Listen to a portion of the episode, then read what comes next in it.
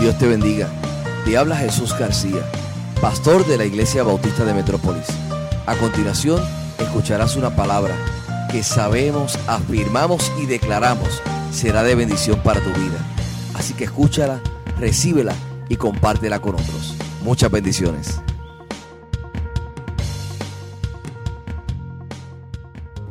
Dios te bendiga. Qué bueno que estás conectado con nosotros una vez más. Dios es fiel y este es el día que Dios ha hecho. Por lo tanto, nos alegramos y nos gozamos en Él.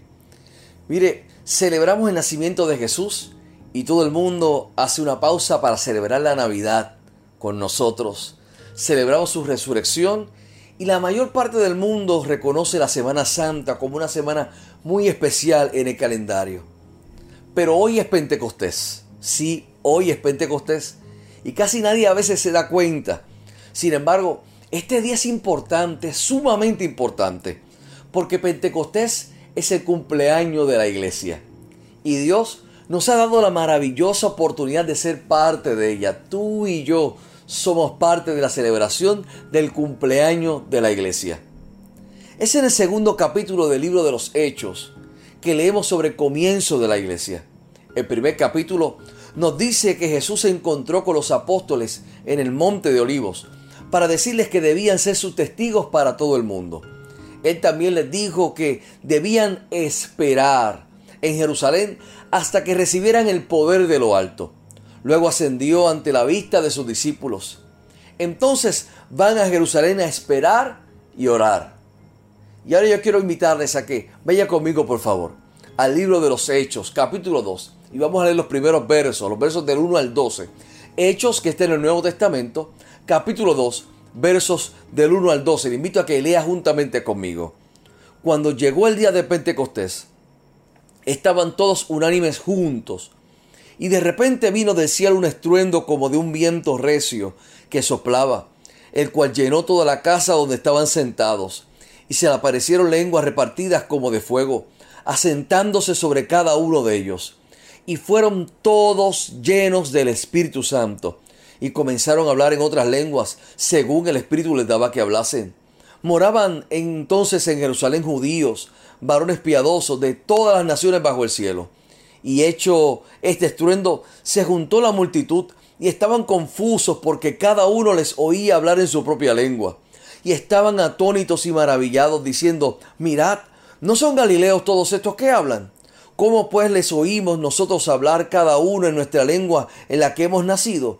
Partos, medos, elamitas y los que habitamos en Mesopotamia, en Judea, en Capadocia, en el Ponto y en Asia, en Frigia, en Panfilia, en Egipto y en las regiones de África, más allá de Sirene, y romanos aquí residentes, tanto judíos como prosélitos. Cretenses y árabes, les oímos hablar en nuestras lenguas las maravillas de Dios, y estaban todos atónitos y perplejos, diciéndose unos a otros, ¿qué quiere decir esto? Pentecostés fue una vez en la historia, cuando nació la iglesia. Así que hoy yo les invito a que me siga en esta palabra que queremos reflexionar. Permítame compartir con ustedes cinco cosas que aprendemos de Pentecostés. Cinco cosas que aprendemos de Pentecostés. Número uno, la iglesia fue creada por Dios. Lo voy a repetir nuevamente. Número uno, la iglesia fue creada por Dios. Primero vemos que sí, la iglesia fue creada por Dios. La iglesia es inmortal. Desde el principio de los tiempos, antes de la fundación del mundo, Dios tenía en su mente la iglesia y prometió que incluso las puertas del Hades no prevalecerían contra ella. Así que Jesús vino al mundo y después de su muerte, sepultura y resurrección, la iglesia se formó. La iglesia se hace realidad en el día de Pentecostés. Algunas veces actuamos como si pensáramos que Simón Pedro convocó una reunión de los apóstoles y les dijo, hoy estamos aquí para hablar sobre si debemos o no comenzar una iglesia. Discuten eso por un tiempo y luego Jacobo hace una moción para que comience en una iglesia. Juan secunda la moción y votan para comenzar una iglesia. Entonces ellos comienzan una iglesia en Jerusalén. ¿Sabe? No sucedió de esa manera usted oyó, leyó lo que dice la palabra. Dice, de repente, oyeron un ruido muy fuerte que venía del cielo. ¿De dónde? del cielo. Dios comenzó la iglesia. Dios comenzó la iglesia. Dios creó la iglesia y es su iglesia, no es nuestra, no es suya, no es mía. La iglesia es de Dios. Somos solo una parte de eso. Es esencial para nosotros darnos cuenta de eso. Y eso es interesante, hermano y hermana. Porque para muchas iglesias la, la, tentación ha sido mirar lo que está sucediendo en el mundo afuera y luego tratar de hacer que la iglesia esté en sintonía con el mundo. Pero eso está mal. La iglesia es de Dios. Quien origina la iglesia es Dios. Yo quiero resumir este primer punto. La iglesia tal vez nunca sea la institución más popular en el mundo porque la iglesia va en contra de la cultura popular. Usted ve, hermano y hermana, Dios quiere que la iglesia defienda la verdad, que sea inquebrantable nuestra presentación del Evangelio, porque la iglesia le pertenece a Dios. Lo vuelvo a repetir, la iglesia le pertenece a Dios. Es su iglesia, no es nuestra. Número dos, ¿qué vemos en este pasaje? Yo veo algo más, esperar y confiar esperar y confiar. Note conmigo el tiempo perfecto del Espíritu.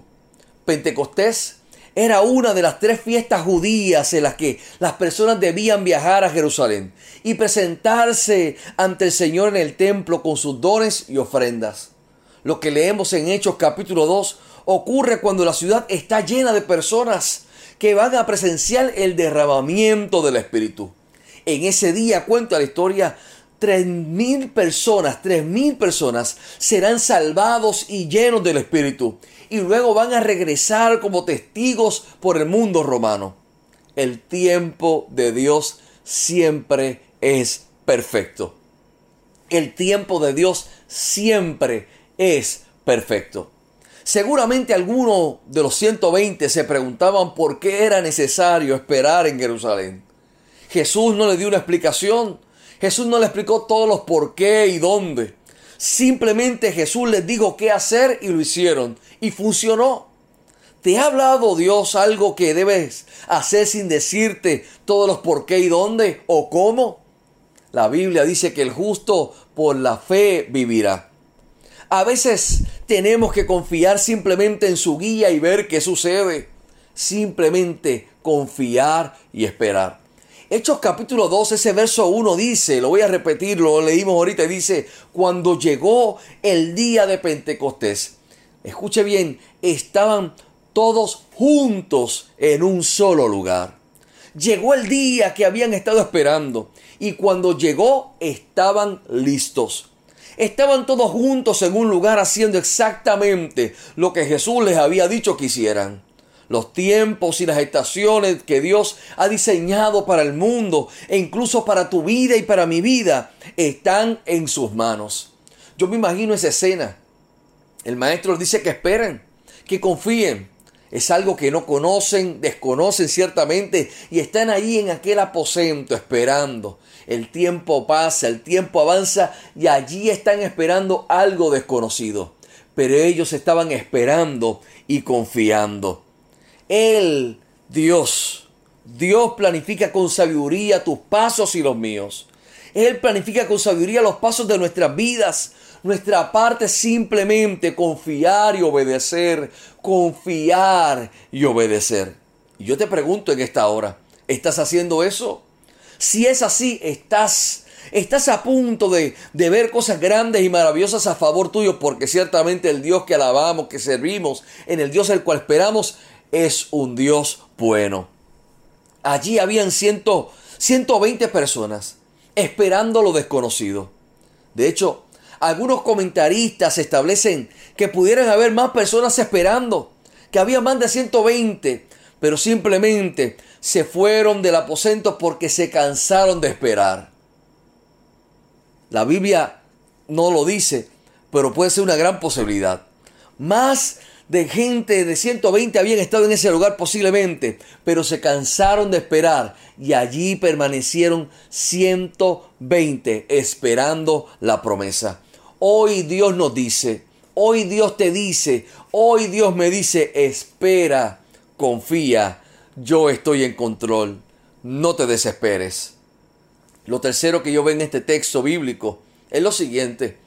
La misión de la iglesia es comunicar el amor de Dios. La misión de la iglesia es comunicar el amor de Dios. Sí, en tercer lugar, vemos que la misión de la iglesia es comunicar el amor de Dios a un mundo que está perdido y moribundo. El tema de, de Pentecostés, lo creas o no, es comunicación. Es realmente una pena que a veces toda la idea de hablar en lengua se, se haya convertido en un tema tan controversial para algunas personas. Cuando usted lee sobre Pentecostés, la verdad que aflora es que Dios le dio el don de lenguas a los apóstoles con un solo propósito. Y el propósito era la comunicación. Tenían un problema con la comunicación en ese momento, en ese tiempo, porque la gente, la gente venía de muchas naciones distintas, diferentes.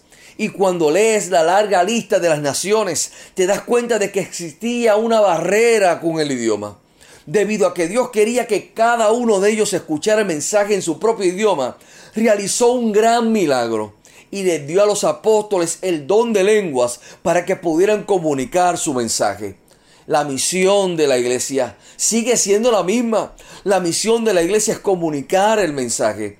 Y mire, y mira el milagro que está sucediendo ahora mismo en este tiempo que estamos viviendo a través del mundo entero. Millones de personas están escuchando diariamente la palabra a través de las redes sociales a través de Instagram, de Twitter, de Facebook, a través de WhatsApp, a través de YouTube. La gente sigue escuchando la palabra del Señor.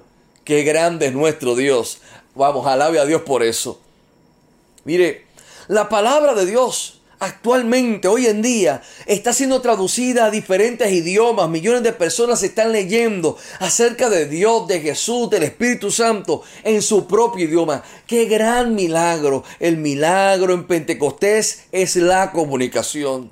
Y hermano y hermana, debemos hacer todo lo que podamos pero la misión nunca ha cambiado. Lo vuelvo a repetir, la misión de Dios nunca ha cambiado. Y en el momento que te conviertes en cristiano o en cristiana, en el momento en que yo me convierto en cristiano, Dios nos da una tarea.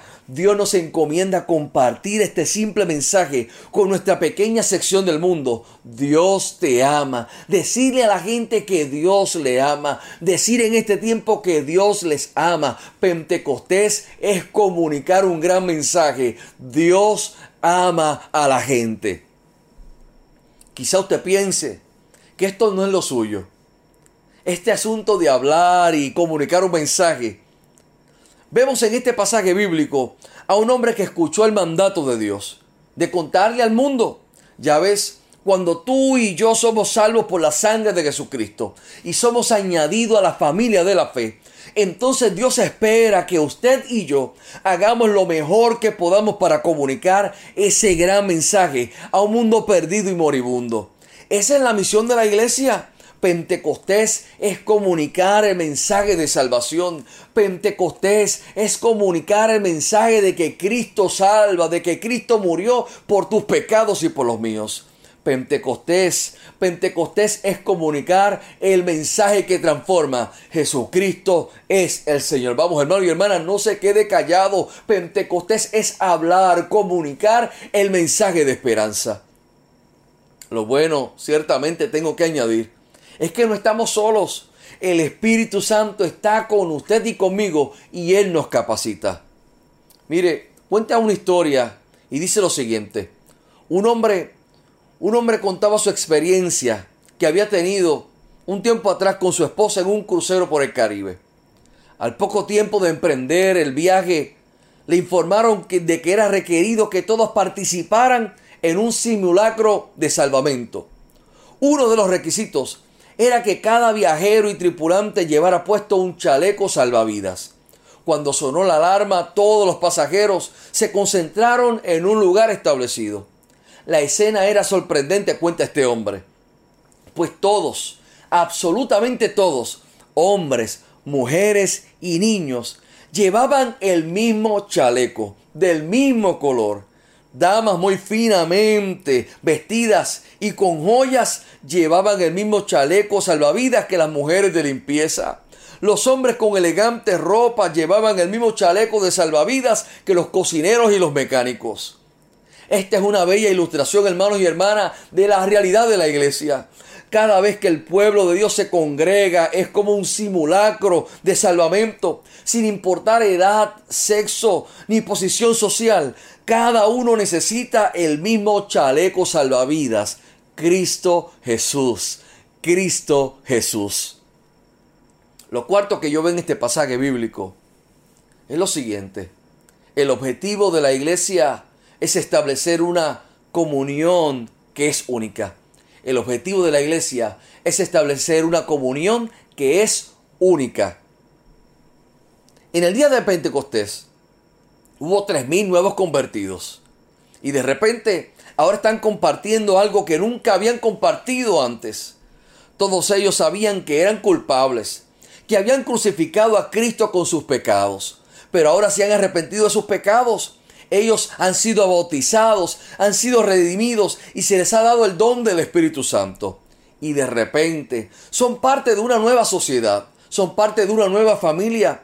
Han salido de un mundo de esclavitud y, su, y superstición. Han salido de un mundo de egoísmo, avaricia y deshonestidad.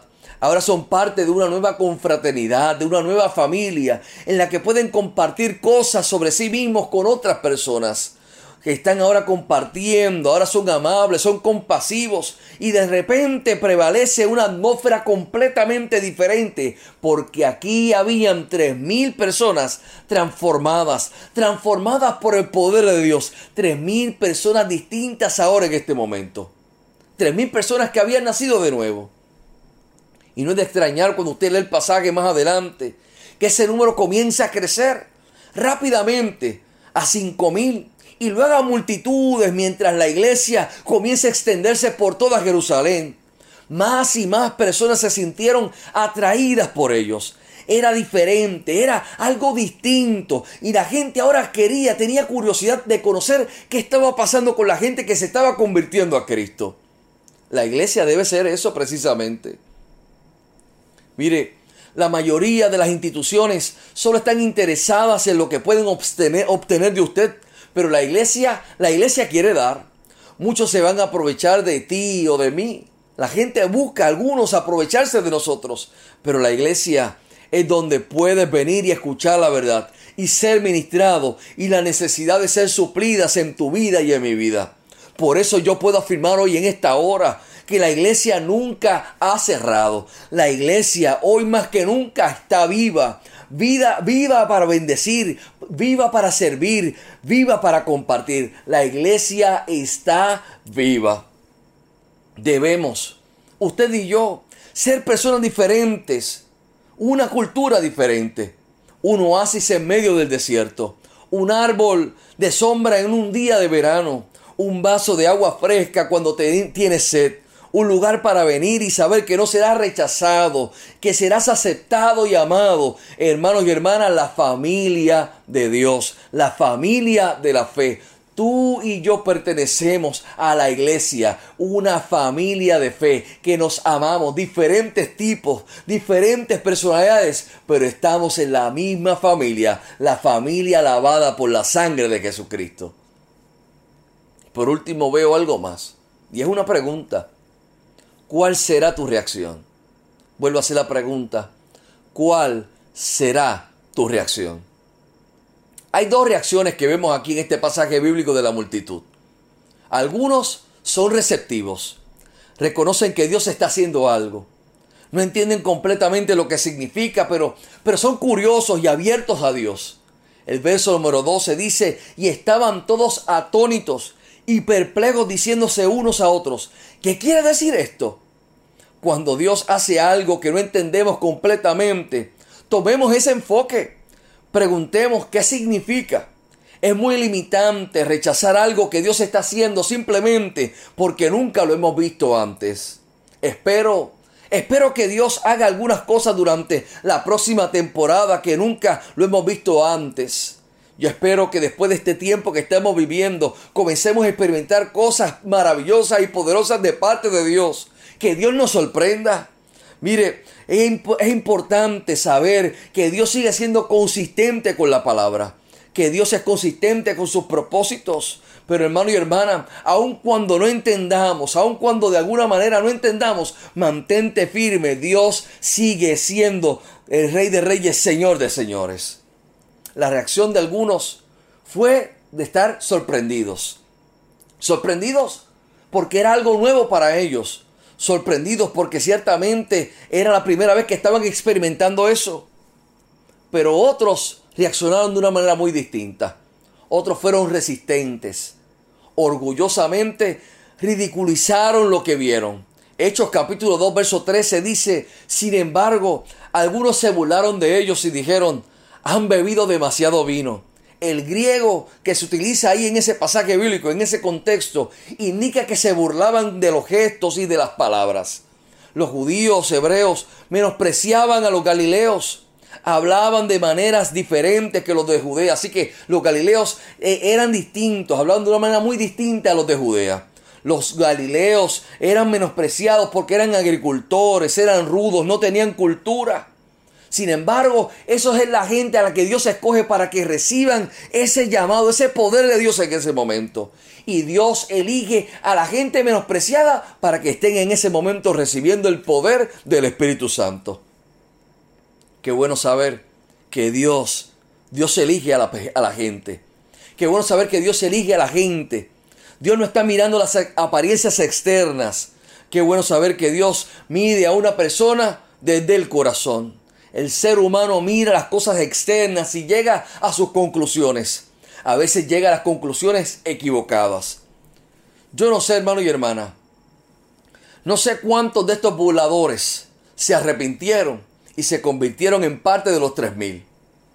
Una cosa yo sí sé, y es que cada una de esas personas que estaban allí, cada uno de los que estaba en la multitud, tuvo la oportunidad de responder. Cada persona en ese momento tomó su propia decisión sobre lo que haría con la oportunidad que Dios les había ofrecido ese día. Dios, Dios ha diseñado oportunidades para ti y para mí. Él se manifiesta en nuestras vidas y luego nos llama a responder. Quiero Quiero ser el del tipo de persona que se abre a Dios y aprovecha cada una de las oportunidades que Él me brinda. Yo te pregunto, ¿también tú? ¿También quieres aprovechar cada oportunidad que Dios te brinda? Es sorprendente para mí, hermano y hermana, que las personas en esa multitud llegaron a presenciar uno de los mejores eventos de la historia humana y tan siquiera no se dieron cuenta. Dios estaba allí pero parte de la multitud lo descartó como algo insignificante, incluso lo ridiculizó. Externamente toda la multitud vio lo mismo, todos vieron lo mismo, pero algunos no apreciaron el valor de lo que estaba delante de ellos. Hoy yo te pregunto en esta hora, ¿estás abierto a, estás abierto a lo que Dios quiere hacer a continuación en tu vida? ¿Qué sucede si es diferente de lo que estás esperando? Diferente de lo que has visto antes. Vas a permitir que Dios te lleve más allá de las ideas preconcebidas, más allá de donde has estado antes. ¿Qué tal si Dios está usando esta cuarentena para llamar tu atención? ¿Qué tal si podemos afirmar que Dios te está preparando? Nuestra meta, hermano y hermana, es que nuestra vida sea un aposento para el Espíritu Santo. Lo voy a repetir, hermano y hermana. En esta, en esta serie de con lo que tengo en casa, Dios te dice a ti, me dice a mí lo siguiente que nuestra meta en nuestra vida, que nuestra vida sea un aposento para el Espíritu Santo. Que nuestra casa se convierta en un aposento del Espíritu Santo. ¿Qué tal si hoy, hoy te, te propones en tu vida y puedes decir, Señor, yo quiero que mi vida yo quiero que mi vida sea un aposento para el Espíritu Santo. Yo quiero que mi casa sea un aposento para el Espíritu Santo. ¿Qué tal si en este día de Pentecostés dice, Señor, yo voy a esperar y confiar? Yo quiero que mi casa se llene de tu presencia, que mi vida se llene de tu presencia. Hoy día de Pentecostés, dile, Señor, que mi vida sea un aposento para tu presencia, que mi vida sea un aposento para el Espíritu Santo, que mi casa sea una aposento para el Espíritu Santo. El mundo cambió después de Pentecostés, debido a la influencia de la iglesia en ese mundo. Hoy, hoy debe ser lo mismo. Si aún en medio de la cuarentena, aún en medio del lockdown, aún en medio del coronavirus. La iglesia sigue siendo de influencia. La iglesia sigue transformando. Tú y yo somos parte de la iglesia. Vamos adelante. Dile Señor que mi vida sea un aposento para el Espíritu Santo.